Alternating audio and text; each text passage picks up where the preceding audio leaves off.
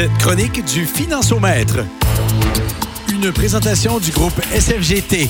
289 rue Baldwin à Quaticook, 819-849-9141.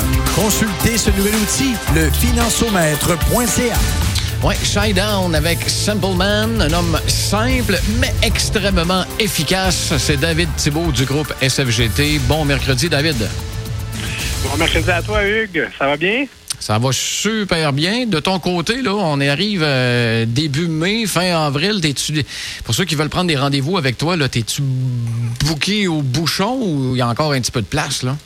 On a de la place encore un petit peu. Euh, par contre, c'est sûr que c'est la période encore euh, très achalandée des, des rapports d'impôts. Euh, donc, on a beaucoup de demandes de notre clientèle pour s'assurer que tout est correct. On revise les, les, rapports d'impôts de nos clients, puis on s'assure qu'il n'y ait pas d'erreur, puis que, tout est conforme vous avez un petit doute avec votre rapport d'impôt, je vous conseille fortement de lâcher un petit coup de fil et de réserver une plage horaire avec le groupe SFGT et David. Je vous garantis que vous ne serez pas déçus en sortant de là. Merci beaucoup.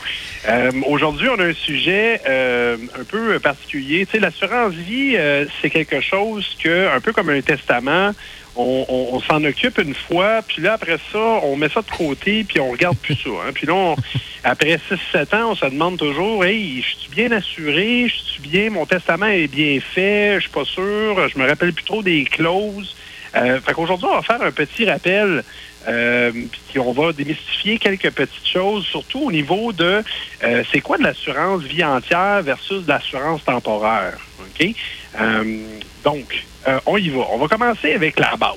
Première chose, il faut qu'on soit en mesure de calculer le besoin d'assurance. Il n'y a pas une personne pareille au Québec. Il n'y a pas une règle définie qui dit que toi, Hugues Les Tourneaux, tu as besoin de 300 000 puis que le voisin en a besoin de 300 000 pareil.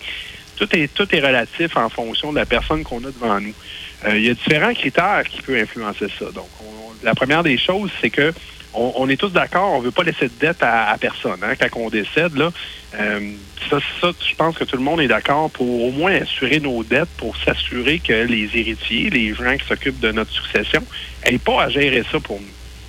Maintenant, le jour qu'on a une petite famille, OK, puis qu'on a des enfants, ben beau laisser pas de dette à notre conjointe, là, mais on sait très bien qu'on a acheté une maison à deux, qu'on éduque les enfants à deux, mais que là, quand on arrive, qu'il arrive un décès, bien, malheureusement, l'éducation doit être payée à une personne, la nourriture qui est sur la table à une personne, les taxes de la maison à une personne. ça, bien, ça fait qu'en bout de ligne, il y a un déficit budgétaire. OK? Euh, bon, entre toi et moi, Hugues, là, tu sais, si euh, tu as une conjointe demain matin et tu n'as pas d'enfant, puis tu décèdes, ben tu veux pas y laisser de dette. En même temps, tu veux pas y laisser un chèque en blanc pour lui dire retrouve-toi quelqu'un. je veux dire, on, je comprends. On est tous, on est tous d'accord là-dessus. Par contre, quand on a un, enfant avec la personne, ça change un peu la donne. Parce qu'on aimerait bien ça que notre conjoint ou notre conjointe soit en mesure de maintenir à peu près le même style de vie. on veut pas qu'il soit obligé de vendre la maison, aller en appartement avec notre enfant, puis tout ça il faut s'assurer pendant les périodes critiques euh, d'un certain montant. C'est là qu'on arrive avec la différence entre une assurance temporaire et vie entière. Donc, on a deux besoins d'assurance dans la vie. Le premier, c'est un besoin temporaire. Donc, on le dit, les enfants amènent un besoin temporaire. Une hypothèque amène un besoin temporaire d'assurance vie. Pourquoi? Parce qu'on va finir par la payer, la Mosus. Euh, une jour qu'elle va être payée, cette, hypothèque-là, on n'aura pas besoin nécessairement d'assurance. Donc, L'assurance temporaire, la façon qu'elle fonctionne, elle fonctionne un peu comme feu, vol, vandalisme. On sait très bien que l'assureur, quand il t'assure pour le feu, là, pour ta maison, il sait bien que tu passeras probablement pas au feu, tu sais. Il sait très bien ça. C'est pour ça que ça coûte pas 10 000 euh, l'assurance feu, tu sais, ça coûte 200 euh, Parce qu'il sait que ça prend 1000 personnes pour qu'il paye une personne. C'est la même chose avec l'assurance temporaire. Moi, si je t'assure, Hugues, pour les 20 prochaines années, le risque que tu décèdes dans les 20 prochaines années, c'est peut-être un sur 1000. OK? Donc, la compagnie, elle sait très bien qu'elle peut assurer 1000 personnes, puis il y en a juste un qui va payer.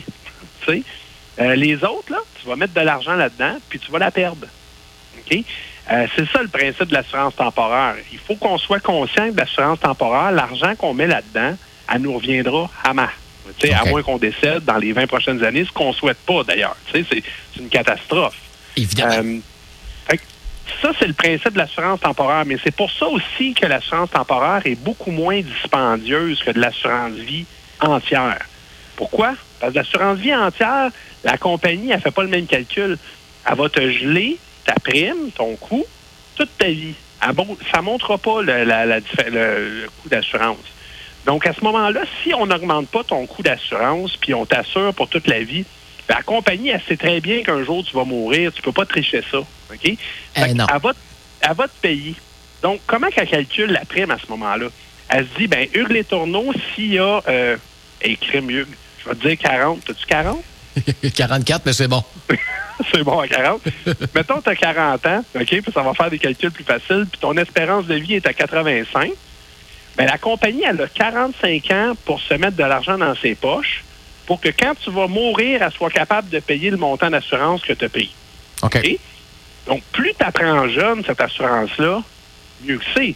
Parce que si tu as 20 ans, elle a 65 ans pour se mettre de l'argent dans ses poches.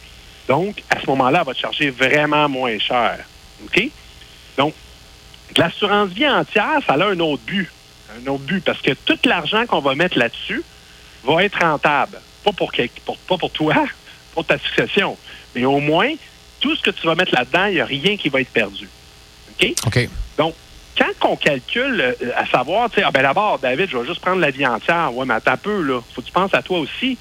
Si tu mets tout ton argent de côté pour tes héritiers, puis t'en gardes pas pour toi, c'est pas logique. OK? Fait il y a une question de valeur aussi là-dedans.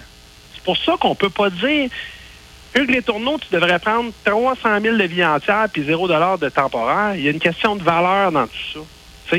Euh, puis c'est là qu'il faut avoir une discussion franche avec nos clients pour savoir si, hey, toi, là, tu veux-tu laisser quelque chose à tes héritiers? C'est-tu quelque chose, tu sais, c'est-tu quelque chose qui est important pour toi? OK? Euh, donc, souvent, la vie entière, on va en prendre, mais on n'en prendra pas la totalité. Si, mettons, toi, tu as besoin, tu as une hypothèque de 300 000, on ne prendra pas 300 000 de vie entière, ça coûte très cher. Mais ce qu'on pourrait faire, c'est prendre 50 000 de vie entière, puis 250 000 de temporaire pour faire ton 300 000. Puis de cette façon-là, tu as un mix entre les deux. Quand ton hypothèque va être terminée, tu cancelles ton assurance temporaire, puis tu conserves ton assurance vie entière pour le reste de ta vie. Le 50 000 va payer les frais de décès, toutes les petites choses qui peuvent se survenir. Puis, on a un beau mix and match. Là. Tu sais, Ça, ça vient vraiment là, euh, bien répondre aux besoins du client. Euh, fait que ça, c'est comme ça qu'on détermine le besoin d'assurance. Puis c'est comme ça qu'on fait un mix entre la vie entière et l'assurance temporaire. OK? Parce que David, il y en a encore aujourd'hui qui pensent que mourir, ça coûte rien. Oui, c'est ça, exactement. Euh, c'est même à 70 ans, là, le problème, là, on va, on va se le dire les vraies choses, c'est que même si vous avez bien des actifs, mettons là, toi, là, tu as un bloc appartement, il est clair, tu as une maison qui est claire, tu as toutes ces, ces belles choses-là. Si t'arrive un décès à 70 ans puis tu aucune dette, tu te dis, hey, j'aurais pas besoin d'assurance vie, de toute façon, mes héritiers ils ont toutes ces belles choses à se séparer. Mettons, tu as quatre héritiers. Le problème, c'est que on- au moment du décès, tout est gelé. Puis tout est gelé jusqu'à temps que la succession règle. OK. OK? Ce que ça veut dire en bout de ligne, ça veut dire que les belles affaires, là, les, les blocs puis tout ça, là, tant que la succession n'est pas réglée, ça ne sera pas euh, liquidé. Puis ça, ben, ça peut prendre six mois. Puis imagine si tu en as deux des quatre qui disent Moi, j'ai veux le bloc, mais l'autre, il dit Moi, je le veux pas. Puis là, il y a une petite chicane, puis que la succession prend trois ans et demi. Ben, ça veut dire que tous tes beaux actifs sont complètement gelés. Puis là, au décès, il y a des frais, là. Euh, frais de décès, euh, c'est à peu près entre 15 et 20 000 en dollars d'aujourd'hui. Yeah. Euh, Puis là, ben, les frais de notaire, il peut y avoir de l'impôt à payer. Si vous avez un bloc appartement qui vaut euh, 300 000 aujourd'hui, puis que vous avez acheté dans le temps 150 000, OK? Ce qui va se passer, c'est que au moment du décès, on est réputé comme tout vendre avant notre décès. Donc, on se trouve à payer l'impôt sur le fameux bloc. Donc, souvent, il y, a des, il y a des successions qui sont prises à payer l'impôt sur le bloc, puis pas avoir l'argent du beurre avec. là. Le, le bloc, ils l'ont pas vendu. Là. Et- Fait que là, il faut qu'ils payent euh, des 50, 60 000 d'impôt, puis ils n'ont aucun argent pour le faire. là. Et qui font le saut parce qu'ils n'étaient pas au courant pantoute, là. Exactement. C'est pour ça que l'assurance vie est intéressante. Pourquoi? Parce que l'assurance vie, on peut nommer le bénéficiaire, Puis là, à ce moment-là, ce que ça va faire, c'est que ça ne passera pas par le compte de succession, ça va aller directement à la succession. C'est de l'argent qui va tomber directement dans leur poche, qui va les aider à payer tous ces petits frais-là à gauche puis à droite. Donc, c'est pour ça qu'il faut bien s'informer, puis c'est pour ça qu'on ne peut pas se fier aux beaux-frères pour savoir le montant d'assurance qu'on a de besoin dans la vie. C'est la pire chose à faire. De toute façon, notre beau-frère connaît rien, souvent. Moi, mon pire ennemi, Hugues, là, c'est les beaux-frères. OK? Je dis, on rit toujours des beaux-frères, là, mais souvent, quand quelqu'un dit, moi, mon beau-frère m'a parlé, je fais, oh non, dans ma tête, je, suis découragé. Ça va, être, plus long. La discussion va être plus longue. exactement, exactement. Donc, ça, c'est euh, le, principe en assurance. Maintenant, là, là, l'assurance vie, là, c'est pas trop sexy. Hein? On s'entend, là. Écoute, euh, je, compare ça euh, comme aller chez le dentiste. Exactement. tu sais, moi, si je dis que je suis quelqu'un qui vend de l'assurance vie, là, euh, je perds je perds des plumes au niveau social. Tu sais. Et tu perds des amis aussi. oui, c'est ça.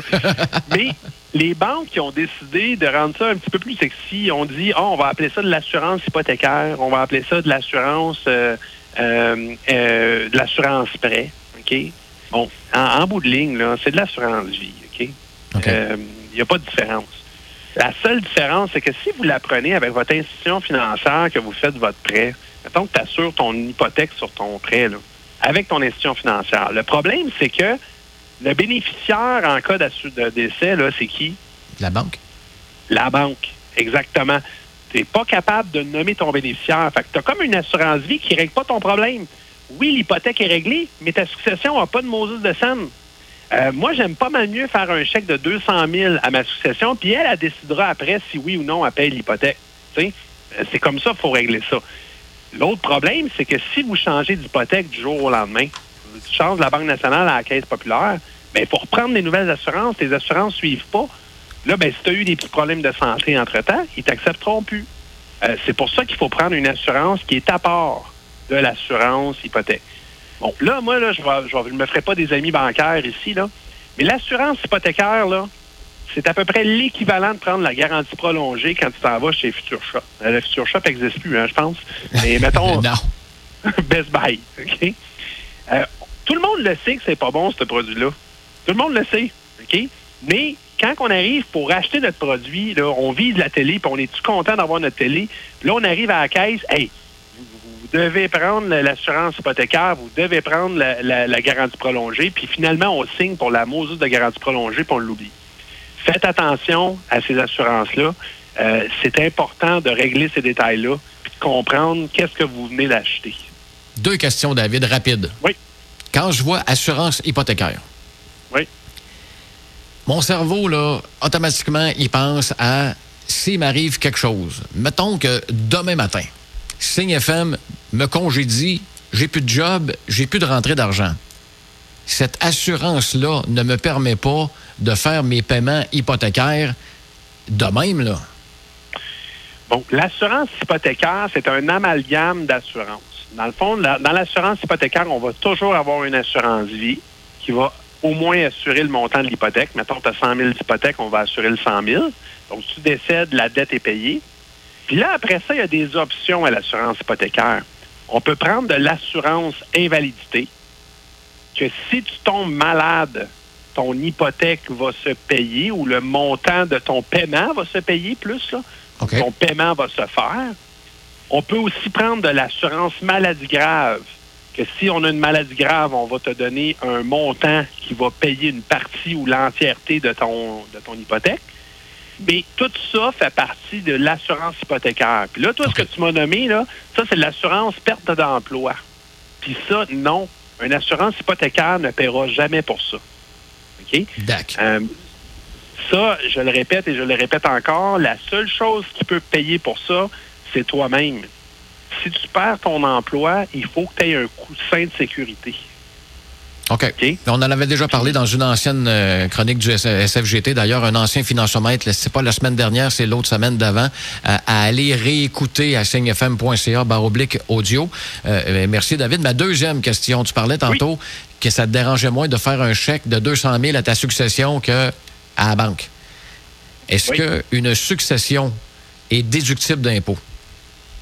Bon, tout, euh, premièrement, tout qu'est-ce que, dans le fond, là, quand on décède, là, c'est comme si on vendait tout avant de mourir. Donc, ta maison là, personnelle, elle n'est pas imposable. Si tu vends ta maison demain, là, ça ne serait pas imposable. Donc, c'est pas la succession qui paye de l'impôt. C'est toi, avant de mourir, qui va payer de l'impôt. OK? OK. Donc, mais si tu as 100 000 de REER, là, puis tu vends tous tes REER avant de mourir, ben oui, c'est sûr qu'il va y avoir une facture d'impôt. Tu sais? Fait que tout ça va être imposable. Toutes les choses qui peuvent être imposables, comme un REER, un bloc appartement, euh, des choses comme ça, ça va l'être. Mais tout le reste ne le sera pas. Maintenant, OK. l'assurance vie, c'est toujours, toujours, toujours non imposable. Donc, le chèque qui va être envoyé, le chèque de 200 000 qui va être envoyé à la succession, c'est non imposable. Très intéressant, ça, par exemple. C'est net dans les poches. Fait que oui, c'est important de bien euh, comprendre euh, l'assurance. Bon, écoute, bien la comprendre, là, je peux comprendre que, tu sais, moi, je suis pas mécanicien dans la vie. Explique-moi pas, dem- demande-moi pas d'expliquer euh, comment que le moteur fonctionne.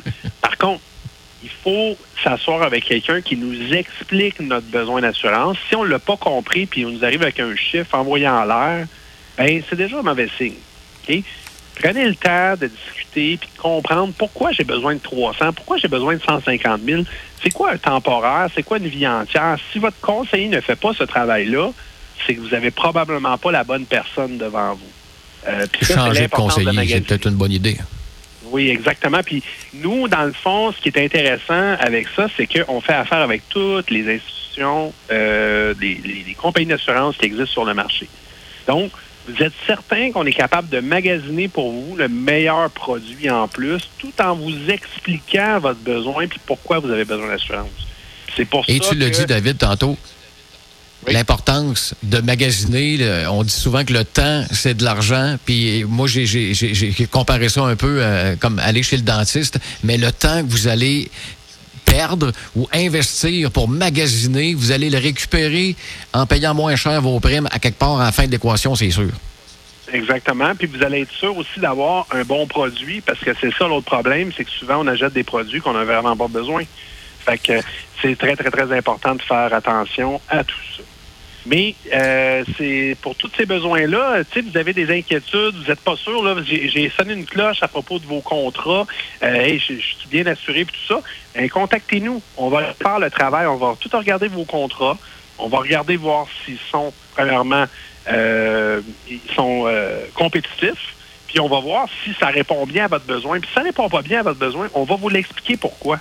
Puis euh, qu'une fois expliqué, euh, c'est très facile à comprendre l'assurance vie. Euh, donc, euh, n'hésitez pas à nous contacter.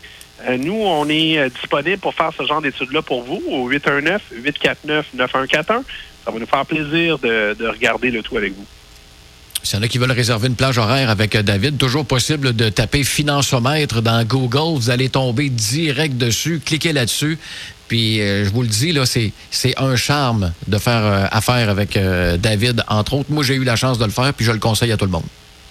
Ben merci beaucoup. Puis ça, me fait plaisir euh, de t'avoir aidé. Puis euh, j'espère euh, avoir beaucoup d'auditeurs qui nous contactent.